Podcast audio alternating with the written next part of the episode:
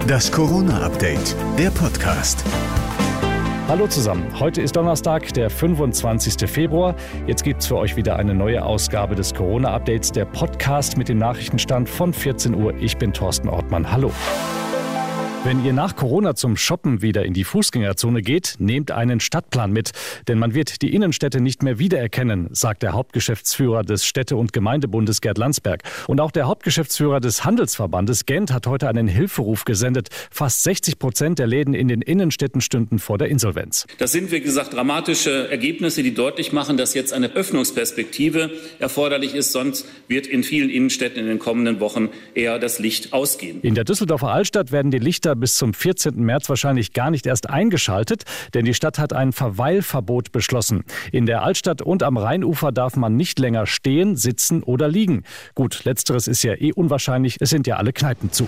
Trotz wieder leicht steigender Infektionszahlen macht der Tourismusbeauftragte der Bundesregierung Bareis Hoffnung auf Sommerurlaub. Voraussetzung sei aber, dass die meisten Deutschen bis dahin geimpft sind. Ja gut, zu Weihnachten gibt es ja auch noch Ferien.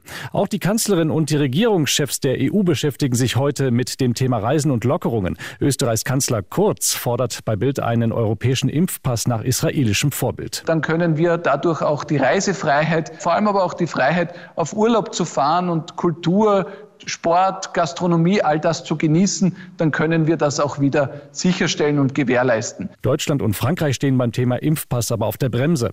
Mehr könnte herauskommen bei den Fragen, wie man das Impfen beschleunigen kann und wie die gefürchteten Virusmutationen bekämpft werden können. Hier gibt es gute Nachrichten. Alle in der EU zugelassenen Impfstoffe wirken auch gegen die bei uns verbreitete britische Mutation. Und die mRNA-Impfstoffe können an kommende Mutationen schnell angepasst werden. Millionen Menschen haben ihre Auswanderung nach Mallorca im TV verfolgt. Jetzt hat's auch Dani Büchner und ihre Fanetteria in Cayamillor erwischt. Die Frau des verstorbenen Schlagersängers Jens Büchner muss das Café aufgeben, weil Corona-bedingt die Gäste ausbleiben. Wie es weitergeht, werden wir sicher auch bald bei Goodbye Deutschland sehen.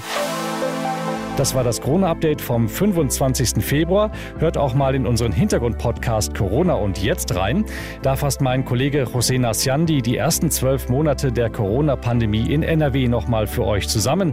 Und auch NRW-Ministerpräsident Laschet ist dabei und erinnert sich, wie alles begann.